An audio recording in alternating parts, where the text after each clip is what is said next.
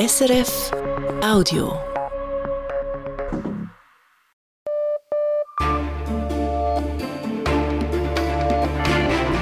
Radio SRF, Echo der Zeit mit Christina Scheidecker. Die Themen vom 9. Januar. In Frankreich übernimmt mit dem 34-jährigen Gabriel Attal der jüngste Premierminister aller Zeiten. Präsident Macron erhofft sich einen Neustart. Nach dem Unfalltod eines Militärpiloten am Sustenpass hat das Gericht einen angeklagten Fluglotsen schuldig gesprochen. Wir schauen uns das Urteil genauer an. Konservative werfen US-Elite-Unis Zensurkultur vor. Der Fall der zurückgetretenen Harvard-Rektorin Claudine Gay befeuert die Diskussion. Dazu das Gespräch mit dem Literaturwissenschaftsprofessor Adrian Daub, der seit Jahren in den USA lehrt. Und eine Auszeichnung für lebenswerte Agglomeration. Dann lebt es wirklich. Dann ist nicht nur Feierabend, der hier stattfindet, oder Kinderspielplatz, sondern dann sind auch Gastrobetriebe hier, ist auch Handwerk hier, man kann auch was kaufen hier. Der Wackerpreis des Schweizer Heimatschutzes geht an einen Verein in der Region Basel. Im Fokus steht die vorbildliche Zusammenarbeit über Gemeindegrenzen hinweg. Wir beginnen die Sendung mit den Nachrichten und Manuela Bürgermeister. Das Weltwirtschaftsforum hat bekannt gegeben, wer dieses Jahr nach Davos reist. Auf der Liste steht der ukrainische Präsident Volodymyr Zelensky. Er soll eine Rede halten, teilt das WEF mit. Auch erwartet werden der neue Präsident von Argentinien, Javier Milei, sowie mehrere hochrangige Vertreter aus dem Nahen Osten und den Golfstaaten. Insgesamt kommen über 60 Staats- und Regierungschefinnen und Chefs aus aller Welt. Das WEF beginnt am kommenden Montag. Der Prozess gegen den früheren gambischen Innenminister Usman Sonko vor dem Schweizer Bundesstrafgericht wird fortgesetzt. Das hat die Strafkammer in Bellinzona entschieden. In Frage stand, ob es rechtlich zulässig ist, dass die Bundesanwaltschaft die Anklageschrift ergänzt hatte. Sonko, der ehemalige Innenminister Gambias, muss sich unter anderem wegen Mordes und Folter verantworten. Der Prozess findet in der Schweiz statt, nachdem der Angeklagte hierher geflüchtet ist. Die Schweizerische Post will bis zu 110 Stellen abbauen. Das sei Teil eines Sparprogrammes, teilt das Unternehmen mit. Ziel sei es, bis 2025 rund 42 Millionen Franken einzusparen. Der Stellenabbau solle möglichst über natürliche Fluktuation, frühzeitige Pensionierungen oder über die Reduktion beim Beschäftigungsgrad erfolgen. Trotzdem seien bis zu 69 Kündigungen möglich. Als Gründe gibt die Post höhere Kosten, weniger Briefe und eine gedrückte Konsumentenstimmung an. Der Medienkonzern Ringier baut 75 Stellen ab. Dies nachdem Ringier im Herbst alle Medientitel von Ringier Axel Springer Schweiz übernommen hatte. Nun müssten die Gesamtkosten um 5 Prozent gesenkt werden, teilt der Konzern mit. Es sei ein Konsultationsverfahren eingeleitet worden. Für die Betroffenen gebe es Sozialpläne. Im letzten Herbst hatte Ringier rund 20 Medientitel von Ringier Axel Springer Schweiz übernommen, darunter etwa die Bilanz, die Glückspost oder den Beobachter. Zur Universität St. Gallen, die trennt sich von zwei Professoren. Der eine Professor habe zu wenig unterschieden zwischen den Interessen der Universität und privaten finanziellen Interessen, teilt die HSG mit. Gegen den anderen gibt es Plagiatsvorwürfe. Beide Professuren sind freigestellt, erhalten aber noch einige Monate Lohn und eine Abfindung. Beide bestreiten die Vorwürfe. Die Schweizerische Nationalbank SNB hat im letzten Jahr einen Verlust von rund drei Milliarden Franken geschrieben. Das zeigen provisorische Berechnungen, teilt die SNB mit. Damit gibt es für Bund und Kantone erneut keine Gewinnausschüttung. Für die Kantone sei dies schmerzhaft, heißt es von den kantonalen Finanzdirektorinnen und Direktoren auf Anfrage der Nachrichtenagentur Keystone Estia. Die Kantone seien bei der Budgetierung möglicher Ausschüttungen aber vorsichtig gewesen. Verkehrsbetreiber, die noch keine hindernisfreien Haltestellen haben, sollen eine Geldbuße erhalten. Das fordert die Direktorin des Behindertenorganisation, der Behindertenorganisation Pro Infirmis. Im Tagesgespräch von Radio SRF bezeichnete sie es als Katastrophe, dass nicht alle Bahnhöfe, Tramhaltestellen und Busstationen so umgebaut seien, dass sie von Menschen mit Behinderung genutzt werden können. Dass der öffentliche Verkehr auf Ende des letzten Jahres hindernisfrei sein sollte, schreibt das Gesetz vor. Für die Umsetzung hätten die Betreiber 20 Jahre Zeit gehabt. Die Börsendaten von 18.04 Uhr, geliefert von SIX. Der Swiss Market Index schließt bei 11.249 Punkten plus 0,2 Prozent. Der Dow Jones Index in New York fällt um 0,6 Prozent. Der Euro wird zu 93 Rappen 07 gehandelt, der Dollar zu 85 Rappen 15. Und wie wird das Wetter? Am Abend schneit es gebietsweise, besonders im Westen und Süden. Im Tessin ist unterhalb von 500 Metern auch Regen dabei. Morgen ist es zuerst bewölkt, später setzt sich teilweise die Sonne durch. In der Westschweiz und im Tessin bleibt es meist grau. Mit schwacher Biese liegen die Höchstwerte im Norden um den Gefrierpunkt. Im Süden gibt es bis zu 5 Grad. Er ist jung, bisheriger Bildungsminister und Frankreichs neuer Premier. Gabriel Attal. Der französische Präsident Emmanuel Macron hat ihn heute ernannt, nachdem die bisherige Regierungschefin Elisabeth Born gestern Abend zurückgetreten ist. Attal hat die Amtsgeschäfte bereits heute Nachmittag von seiner Vorgängerin übernommen, im Hof des Hôtel de Matignon, seinem neuen Amtssitz. Veronika Mayer. Der jüngste Präsident der französischen Geschichte ernennt den jüngsten Premierminister in der Geschichte der Fünften Republik. Die Symbolik ist unübersehbar. Gabriel Attal, 34 Jahre alt, soll es nun also richten, nach diesem politisch schwierigen letzten Jahr für Frankreich und seinen Präsidenten. Die durchgedrückte Rentenreform, die gewaltsamen Unruhen nach dem Tod eines Jugendlichen durch die Polizei, die Konzessionen beim Einwanderungsgesetz, die Emmanuel Macrons eigenes Lager zu zerbersten drohten. Im Juni stehen Europawahlen an, bei denen Macrons Mittebewegung von den Rechtsnationalen um Marine Le Pen deutlich abgehängt werden könnte.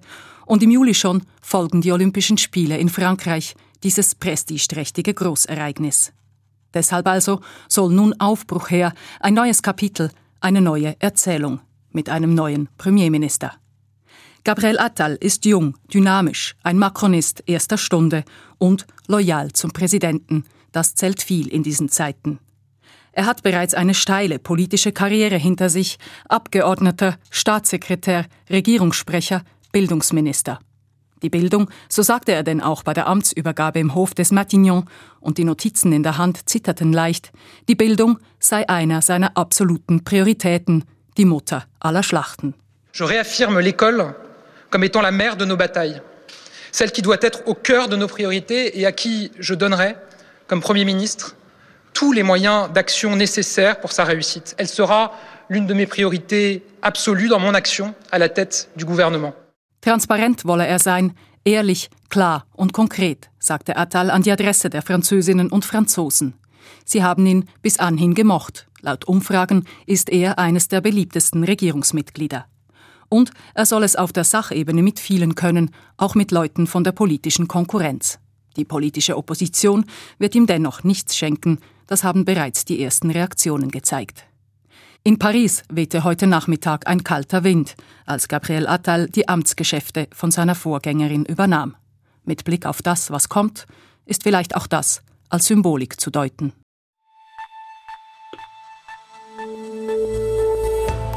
Das ist das Echo der Zeit auf Radio SRF mit diesen Persönlichkeiten in den nächsten Minuten. Bundesrätin Elisabeth Bohm-Schneider, die neu für das Gesundheitsdossier verantwortlich ist und jetzt Tipps bekommt aus Praxis und Wissenschaft. Gewerkschaftschef Pierre-Yves Maillard, der gerne als Linksverteidiger spielt, nicht nur auf dem Fußballplatz. Ecuadors Präsident Daniel Noboa, der nach dem Ausbruch eines prominenten Häftlings den Ausnahmezustand verhängt hat. Und Anne König, Hakan Demir und Denise Loop, die jetzt in ihr drittes Jahr als Bundestagsabgeordnete starten. Wir begleiten die drei seit ihrer Wahl. Seit Anfang Jahr ist Bundesrätin Elisabeth Bumschneider als Innenministerin zuständig für das Schweizer Gesundheitswesen. Und morgen bekommt sie dicke Post. 33 Fachleute aus dem Gesundheitswesen haben einen offenen Brief verfasst. Uni-Professorinnen, Hausärzte, Pflegefachleute, aber auch Spitaldirektoren, Vertreterinnen von Krankenkassen. Hinter dem Papier steht der Schweizer Teil des internationalen Gesundheitsnetzwerks Stiana. und die Überzeugung, Reformen im Gesundheitswesen funktionieren nur, wenn man sich trotz unterschiedlicher Sichtweisen auf ein paar wenige Positionen einigen kann. Susanne Schmucke hat mit einem der Unterzeichner gesprochen. Stefan Spiecher, Geschäftsführer der Schweizer Gesundheitsstiftung Careum, findet, geredet, wie das Gesundheitswesen reformiert werden könnte, wurde genug in den letzten Jahren. Jetzt brauche es Taten. Es geht also nicht unbedingt darum, die perfekte Lösung zu finden für ein bestimmtes Problem, sondern eine, die überhaupt in die richtige Richtung geht. Die Kosten seien dabei ein Faktor, aber nicht das Hauptproblem. Vielmehr plagen die Initianten der Fachkräftemangel und die Digitalisierung, die im Gesundheitswesen nur schleppend vorankommt. Aber es ließe sich schon etwas erreichen bei den Kosten. Stand heute könnte man das, was wir heute haben, 20 Prozent billiger haben. Also rund ein Fünftel könnte man einsparen und zwar ohne Qualitätsreduktionen. Um das zu erreichen, müssten alle Zugeständnisse machen, die Kantone und Spitäler, die Ärztinnen und Ärzte, die Krankenkassen und Konsumenten und Patientinnen. Erstes Beispiel die integrierte Versorgung. Dass Patienten mit einer Beschwerde nicht von einem Arzt zur nächsten Spezialistin weitergereicht werden und alle starten quasi wieder bei Null beim Herausfinden, was ihm oder ihr fehlt, solche Modelle gibt es längst, aber nutzen tun es eigentlich die Falschen, nämlich vor allem junge und gesunde. Hier müsse man nachhelfen. Vielleicht wäre es auch eine prüfenswerte Idee, dass man sagt, das Standardmodell ist eben ein organisiertes, koordiniertes Modell. Das könnte man beispielsweise diskutieren. HMO oder Hausarztmodelle als Standard der Grundversicherung, das hieße auch, will man die freie Arztwahl, würde das mehr kosten. Lieber weniger, dafür besser koordiniert. Das gilt auch bei den Kantonen, die im Gesundheitswesen zu viele Hüte aufhaben. Zweiter Punkt. Die Kantone haben heute nicht nur eine Doppel-, sondern eine Mehrfachrolle. Sie sind Leistungsbesteller, sie sind Finanzierer, Eigentümer, Leistungserbringer, sie sind Aufsichtsbehörde, Tarifgenehmiger und sie sind auch Planer. Sie haben sehr viele Rollen und die können in Interessenkonflikte geraten. Beispiel Spitäler. Dort ist es so, dass die Kantone natürlich mit Blick auf die Versicherten und die Prämien möchten, dass die Spitalkosten möglichst moderat sind. Auf der anderen Seite möchten sie die Bevölkerung zufriedenstellen und Angebote machen und Strukturen schaffen.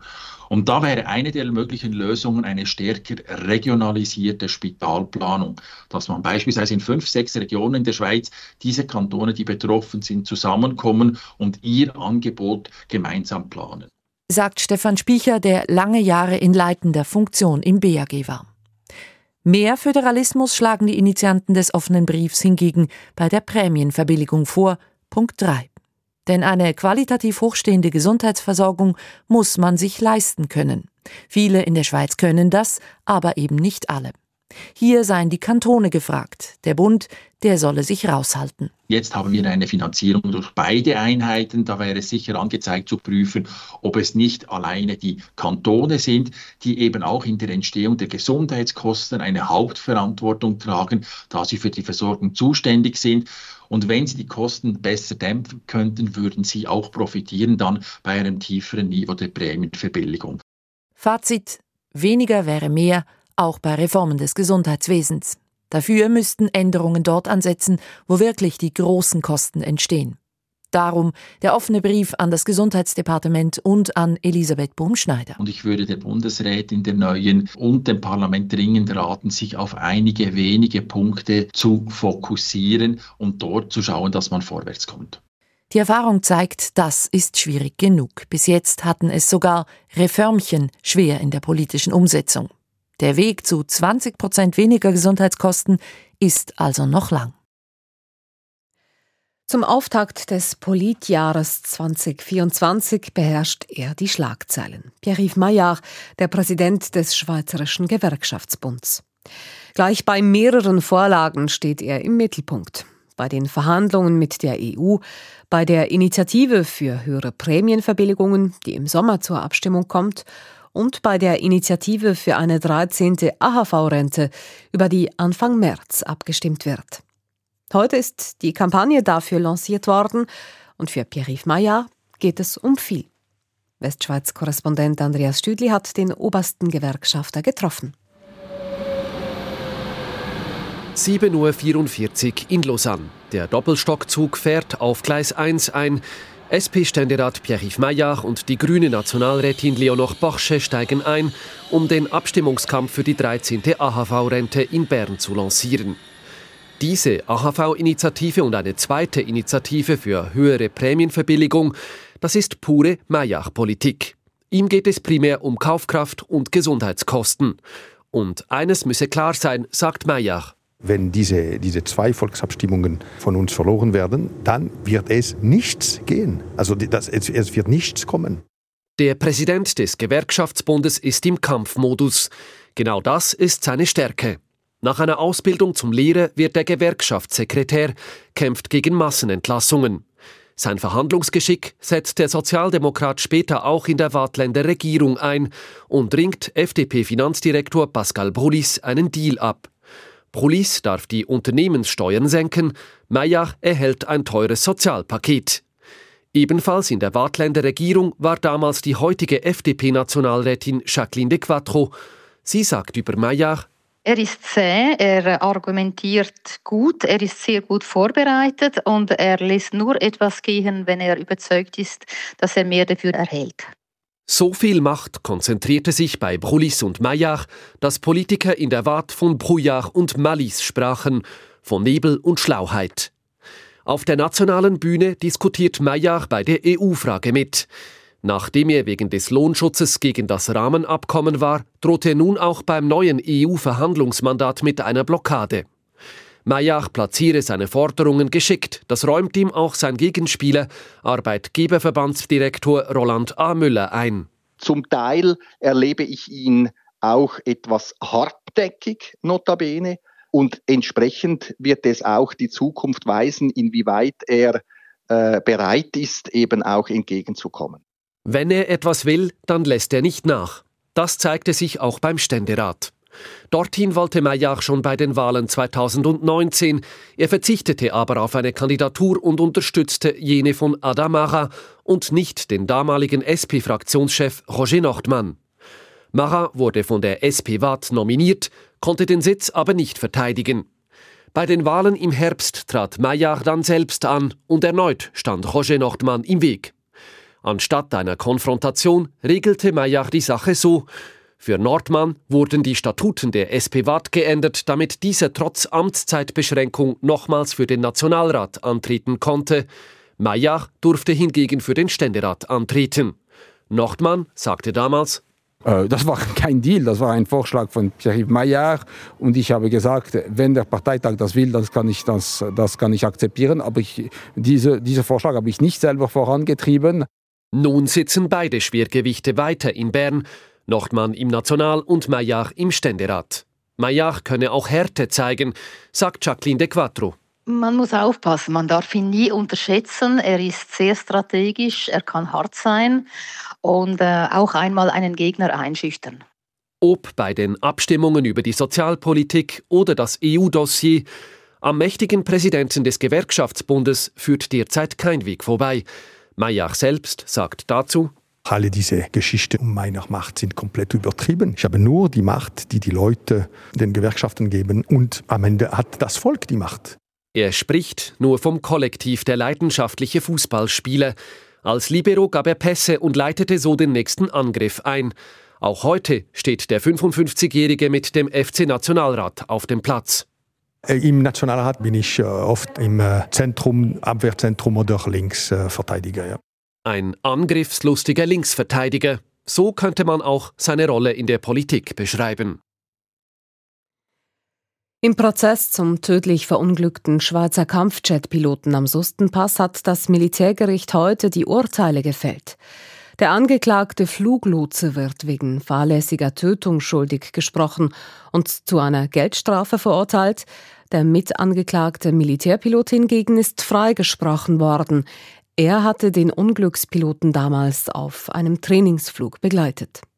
Einzelheiten jetzt von Ruth Witwer. Sie hat den Prozess in Mutenz verfolgt. Eine Geldstrafe und ein Freispruch nach siebeneinhalb Jahren. Diese lange Untersuchung sei eine große Belastung für die Beschuldigten und die Opfer gewesen, sagte der Gerichtspräsident gleich am Anfang. Er hoffe, dass sie alle nun einen Schlussstrich ziehen könnten und Frieden fänden. Dass der schuldig gesprochene Angeklagte gegenüber den Angehörigen Anteilnahme gezeigt habe, sei bei der Strafzumessung berücksichtigt worden. Der Unfall passierte im Sommer 2016 an einem nasstrüben Tag bei einer Luftkampfübung von zwei Kampfjets. Der jüngere der beiden FA-18-Piloten prallte wenige Minuten nach dem Start in eine Bergflanke in der Region Sustenpass. Er hatte zuvor keinen Radarkontakt zum Kollegen vor ihm aufbauen können. Darauf gab ihm der Fluglotse von der Skyguide in Meiringen eine zu tiefe Flughöhe an. Das führte zum Absturz, wie heute das Gericht urteilte. Die Begründung des Fluglotsen, er habe mit der tiefen Flughöhe eine Kollision der beiden Kampfjets verhindern wollen, wurde als Schutzbehauptung beurteilt. Der Verunglückte habe sich auf den Lotsen verlassen müssen, weil er wegen der dichten Wolken nichts gesehen habe. Der Fluglotse wurde deshalb der fahrlässigen Tötung schuldig befunden und zu einer Geldstrafe von 60 Tagessätzen zu 170 Franken verurteilt. Er muss auch gut die Hälfte der Verfahrenskosten tragen. Das sind 40.000 Franken. Der Ankläger hatte eine bedingte Gefängnisstrafe von zwölf Monaten gefordert. Keine Verantwortung am Tod des jungen Kampfjet-Piloten habe hingegen laut Gericht der ebenfalls angeklagte Militärpilot. Er hat den Verunglückten als Ausbildner auf dem verhängnisvollen Trainingsflug begleitet. Zwar sei er nicht ganz nach Vorschrift unterwegs gewesen, eine Verantwortung am Tod des jungen Piloten sah das Gericht aber nicht. Ein Kampfjet fliege nicht auf Schienen, deshalb müsse den Piloten eine gewisse Bandbreite zugestanden werden. Einige Punkte habe das Gericht trotz langem Verfahren nicht klären können, einige technische Aspekte blieben offen. Der Ausbildner wurde deshalb freigesprochen vom Hauptvorwurf der fahrlässigen Tötung. Weitere Anklagepunkte hat das Gericht eingestellt, zum Teil wegen Verjährung. Der verurteilte Fluglotse kann das Urteil ans Militärappellationsgericht weiterziehen.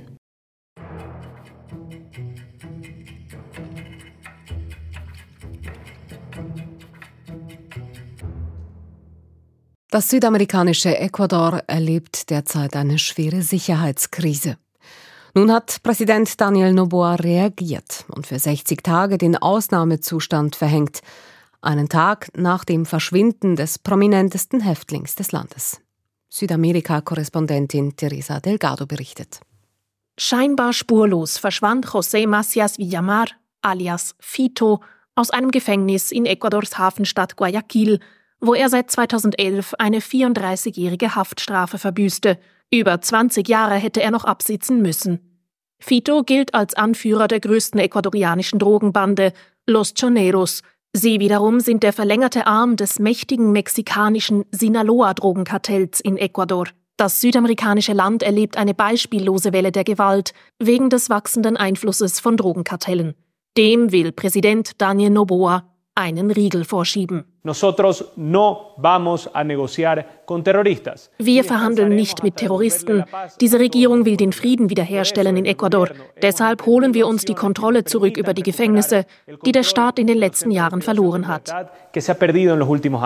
In Ecuadors Gefängnissen kommt es immer wieder zu blutigen Auseinandersetzungen zwischen rivalisierenden Drogenbanden. Nicht selten lenken Drogenbosse sogar ganze kriminelle Organisationen vom Gefängnis aus. Das ecuadorianische Militär und die Polizei haben nun diverse Gefängnisse im Land gestürmt. Zudem gilt aufgrund des Ausnahmezustandes eine landesweite nächtliche Ausgangssperre. Ob diese Maßnahmen reichen, um mit der weit verzweigten Drogenkriminalität aufzuräumen, ist offen.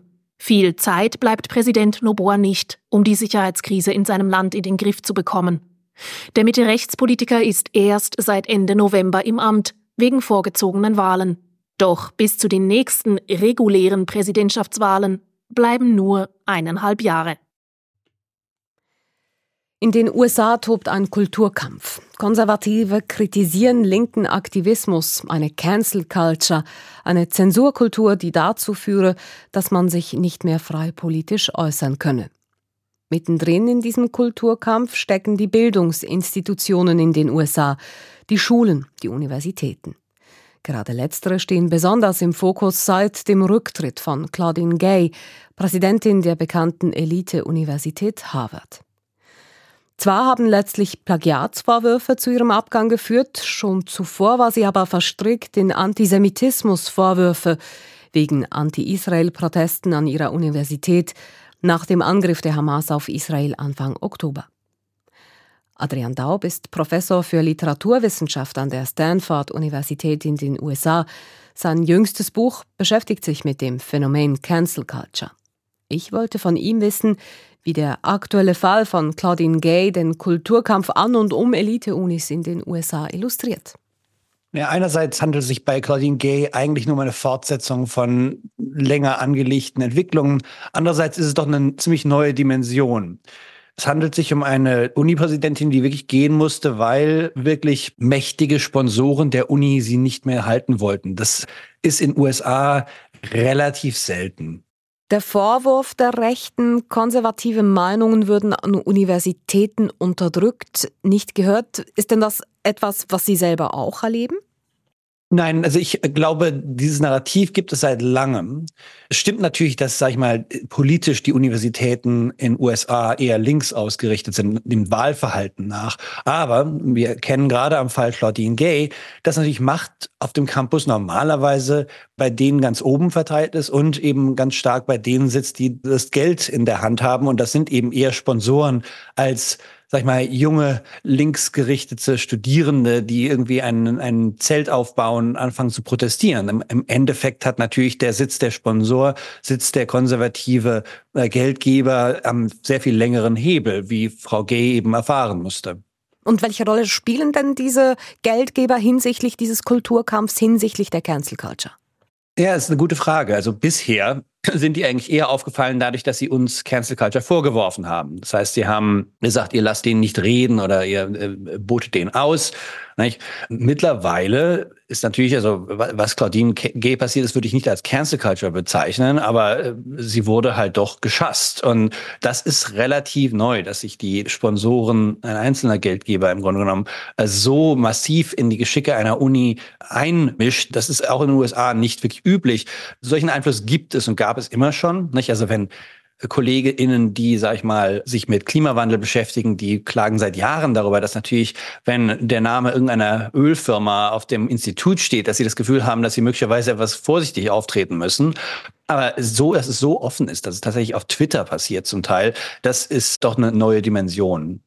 Das heißt aber auch mit diesem Fall Claudine Gay zeigt sich eigentlich auch, dass die Universitäten in den USA bis zu einem gewissen Grad tatsächlich erpressbar sind. Ja, genau. Und davor wurde seit Jahrzehnten gewarnt. Und da scheint eigentlich eher so eine Art Burgfrieden geherrscht zu haben, dass die Sponsoren eben nicht offen gesagt haben, dass sie den und den nicht mochten. Äh, und es kann auch gut sein, dass in vorauseilendem Gehorsam viele, sag ich mal, Berufungen nicht erfolgt sind oder Promotions und Tenure-Entscheidungen anders gefallen sind. Dass es jetzt so offen ist, das ist aber auch eben gefährlich, gerade darin, dass es so offensichtlich ist. Das heißt, dass im Grunde genommen die Universität kein wirkliches Feigenblatt mehr hat, hinter dem sie verstecken kann. Sie muss sagen, wir haben, sind eingeknickt vor diesen Menschen. Es gibt ja nun aber tatsächlich Beispiele, Sie haben das erwähnt, dass sich Sponsoren zum Beispiel daran stören, dass gewisse Redner nicht zugelassen wurden. Und diese Beispiele, die gibt es ja von konservativen Persönlichkeiten, deren Auftritte an Universitäten abgesagt oder massiv gestört wurden. Sind denn das nur Einzelfälle? Es handelt sich um Einzelfälle. Es sind nicht unbedingt wenige, aber wenn man sich die Dimension anguckt, äh, sind das, ist das, ist das, es wird nicht wirklich mehr, es handelt sich um eine relative Konstante. Und es handelt sich natürlich auch um, häufig um Redner, die eingeladen wurden, um ausgeladen zu werden. Das muss man einfach mal so hart sagen. Es gibt konservative Stiftungen, die seit Jahrzehnten bewusst Redner an Unis herantragen und äh, damit eben sich die Studierenden darüber aufregen.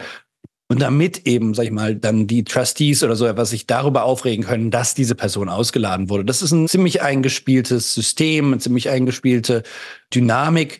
Damit können wir umgehen. Das heißt nicht, dass ich mit jeder dieser Entscheidungen einverstanden bin. Ich tendiere dazu zu sagen, man soll die Leute halt reden lassen.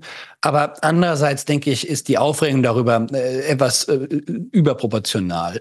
Andererseits äh, bei jetzt bei wenn es um darum geht, dass sozusagen das Repräsentantenhaus der USA und irgendwelche Milliardäre entscheiden, wer eine Uni leitet, das ist, das ist gefährlich. Das denke ich, das darf nicht einreißen. Ich weiß nicht, ob es das tun wird, aber ich denke, da ist wirklich Vorsicht geboten. Welche Lehren müssten denn Universitäten ziehen aus einem Fall wie jetzt Claudine Gay? Naja, das müsst, kann man zwei doppelt beantworten. Die, die sie ziehen werden, machen mir äußerst Angst. Das ist nämlich, dass sie genau hinhören und genau schauen, dass eben ihre Alumni-Systeme, ihre, also ihre, ihre ehemaligen Systeme und ihre Sponsorensysteme hinter den Entscheidungen der Universität stehen und dass sie auf mögliche Erregungen unter diesen Gruppen äußerst äh, sensibel reagieren werden. Das halte ich für sehr, sehr gefährlich. Wie sie darauf reagieren sollten, ist wahrscheinlich da eine stärkere Trennlinie einzuziehen und zu sagen, was sie eigentlich auch schon immer gesagt haben, was aber eben anscheinend sag ich mal, nicht ganz der Wahrheit entsprach, zu sagen, wir freuen uns sehr über eure Zuwendung, wir finden das sehr nett, dass ihr uns helft. Wir wollen ganz sicherstellen, dass ihr erkennt, dass daraus sich keinerlei Ansprüche auf uns und auf unsere Forschungsarbeit, auf unsere Berufungspraktiken und so weiter äh, ergeben können. Das sagt Adrian Daub, Professor für Literaturwissenschaft an der Universität Stanford in Kalifornien.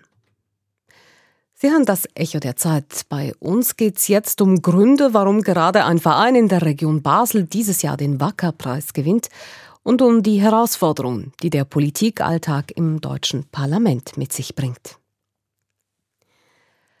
Agglomerationen gelten allgemein eher als hässlich, gezeichnet von diversen Bausünden.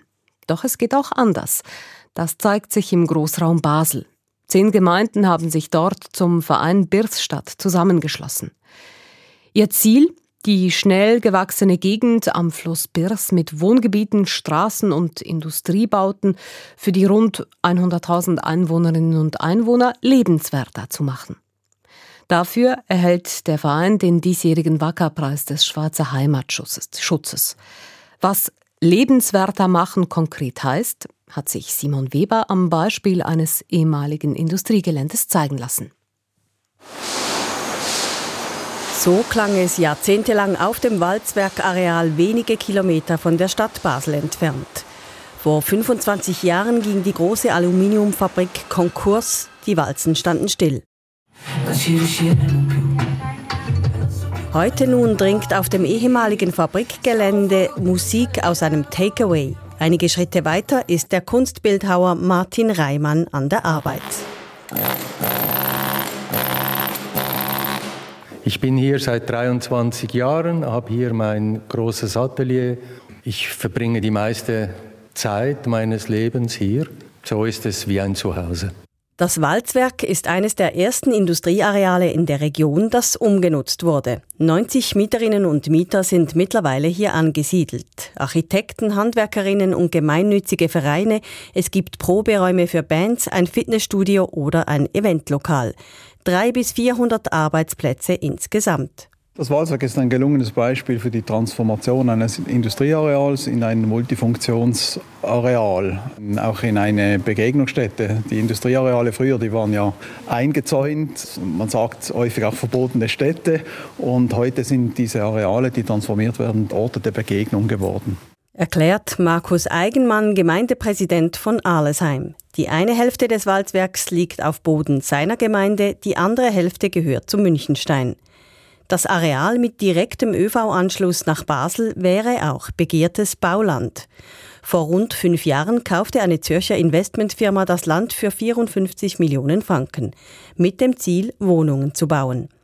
Eine reine Wohnnutzung widerspreche aber dem, worauf sich alle Gemeinden im Verein Birsstadt geeinigt hätten, sagt die Gemeindepräsidentin von Münchenstein, Jeanne Locher. Das ist jetzt in der Bierstadt ganz klar festgelegt, aufgeschrieben, dass wir solche Areale weiterentwickeln wollen, dass eine Mischnutzung möglich ist, aber unter Wahrung des Bestehenden. Vor gut zwei Jahren hat die Münchensteiner Bevölkerung ein geplantes Wohnprojekt auf einem alten Fabrikgelände gleich neben dem Walzwerk abgelehnt. Dies zeige, dass die Menschen auch in der Agglomeration keine Schlafstätte wollen, sondern gemischt genutzte Gebiete, so Markus Eigenmann. Dann lebt es wirklich. Dann ist nicht nur Feierabend, der hier stattfindet, oder Kinderspielplatz, sondern dann sind auch Gastrobetriebe hier, ist auch Handwerk hier, man kann auch was kaufen hier. Die Gemeinden Münchenstein und Allesheim haben darum beide für das Walzwerk neue Reglemente erlassen, damit es vorerst Gewerbeland bleibt. Das war eine wichtige Abstimmung, dass wir da mit einer Stimme gegenüber der Eigentümerin äh, dann sprechen konnten und äh, die Eigentümerin auch äh, davon überzeugen konnten, dass das der richtige Weg ist für das Areal. Mindestens zehn Jahre lang bleibt die Zwischennutzung bestehen. Die Landbesitzerin renoviert nur jene Gebäude, die baufällig sind. Mittel- und langfristig jedoch werde ein Teil des Walzwerks mit Wohnungen bebaut. Und das sei auch gut so, sagt der Allesheimer Gemeindepräsident. Ebenso, dass gleich auf der anderen Seite der Bahngeleise derzeit moderne Industriebauten in die Höhe wachsen, im Rahmen eines neuen Technologieparks. Bis zu einer halben Milliarde soll dort in den nächsten Jahren investiert werden. Das muss seinen Platz haben, weil das schafft auch hochwertige Arbeitsplätze in, in unserer Region. Es ist eine tolle Entwicklung, die da stattfindet. Aber man muss auch nicht jedes Areal gleichzeitig so entwickeln. Sorgfältige Planung also, welche Entwicklung wo wann Sinn macht. Dies gelinge dem Verein Biersstadt über Kantons- und Gemeindegrenzen hinweg, sagt der Heimatschutz.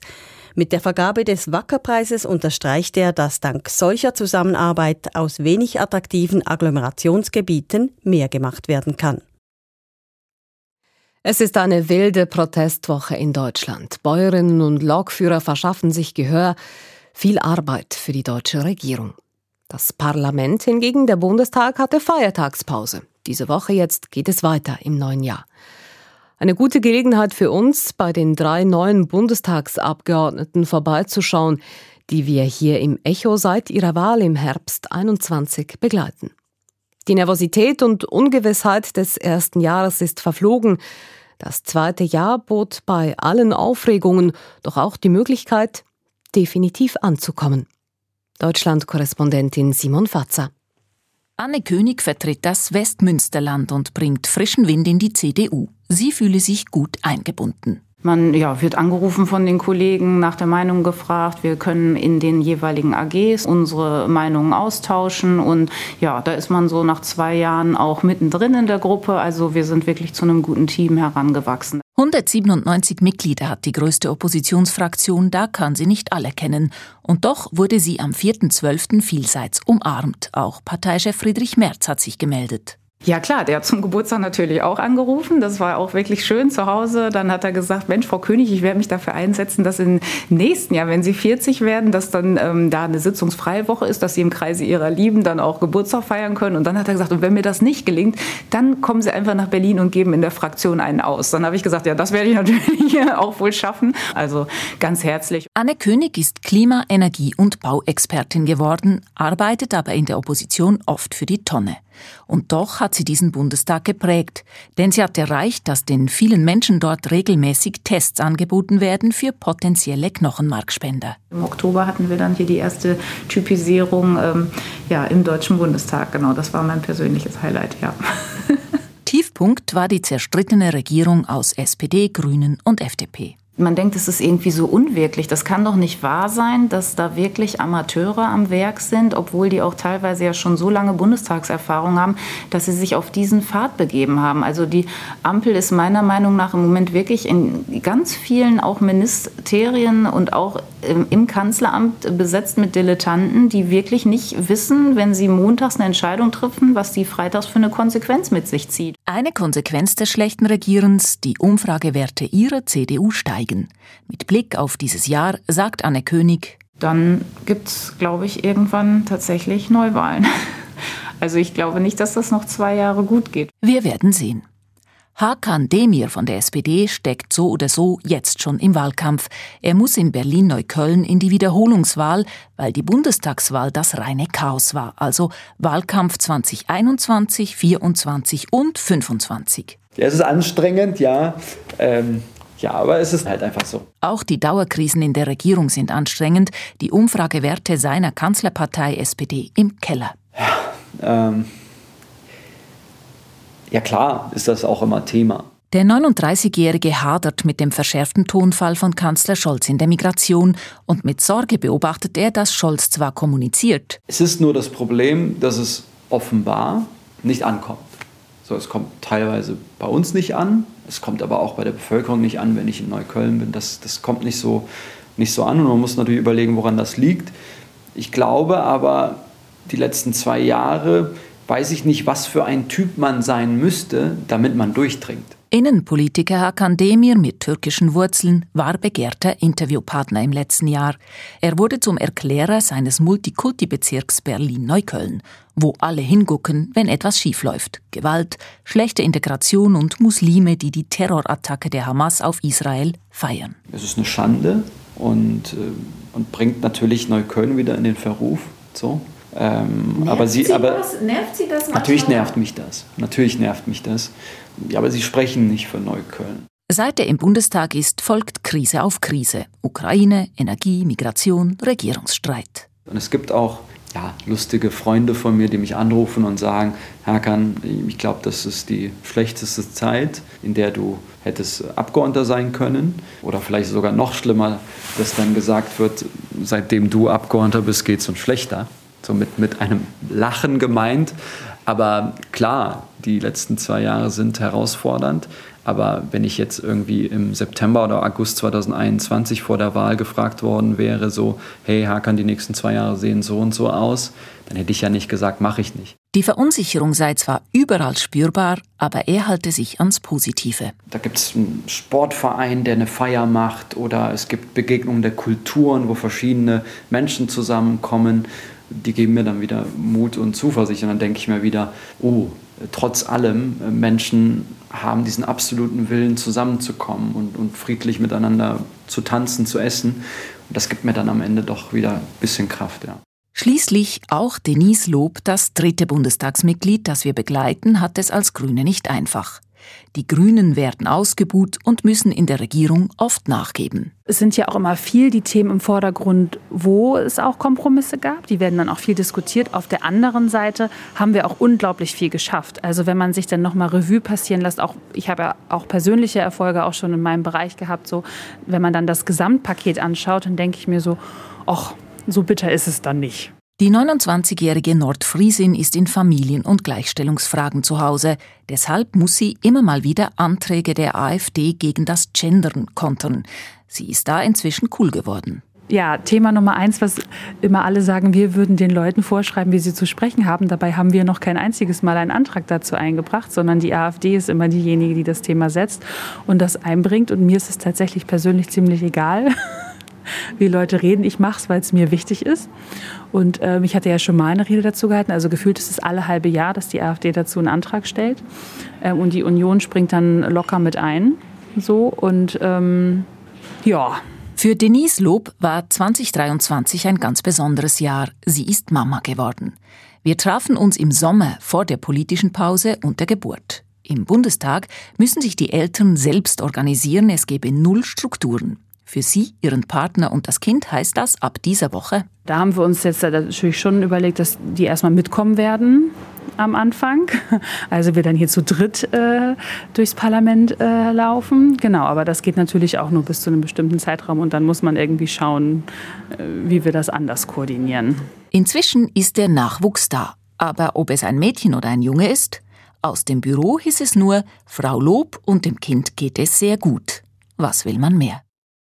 Und wie das läuft mit Baby im Bundestag, wir werden es erfahren, denn wir begleiten Denise Lob, Anne König und Hakan Demir auch 2024 in ihrem dritten Jahr im Deutschen Bundestag. Von uns, vom Echo der Zeit, war es das für heute. Redaktionsschluss ist um 18.43 Uhr. Verantwortlich für die Sendung Markus Hofmann, für die Nachrichten Sandro Peter, am Mikrofon Christina Scheidecker. Das war ein Podcast von SRF.